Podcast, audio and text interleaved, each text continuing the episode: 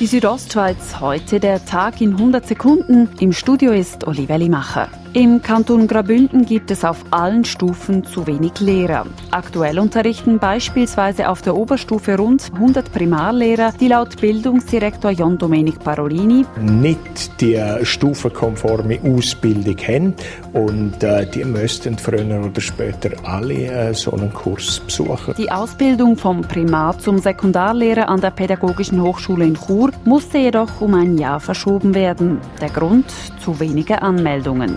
Die Bündner Regierung hat die Vernehmlassung über die Teilrevision des Krankenpflegegesetzes ausgewertet. Die Grundidee für einen Zusammenschluss der Spitalregionen sei gut angekommen.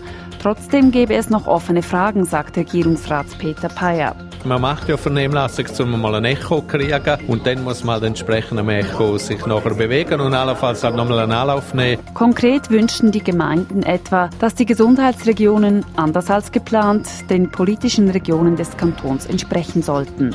In der Nacht auf Mittwoch sind in Chur zwei Zugskompositionen sowie mehrere Fahrzeuge beschädigt und ein Einbruchdiebstahl begangen worden von zwei Schweizern, wie Polizeisprecher Roman Rüegg sagt. Bei der mordmaßlichen Täterschaft handelt es sich um einen 13-jährigen und einen 19-jährigen jungen Erwachsenen. Die beiden erbeuteten mehrere hundert Franken und verursachten einen Sachschaden, der sich auf einen hohen fünfstelligen Betrag beläuft.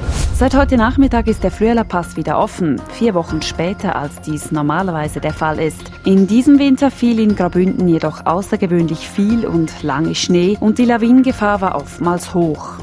Die Südostschweiz heute, der Tag in 100 Sekunden, auch als Podcast erhältlich.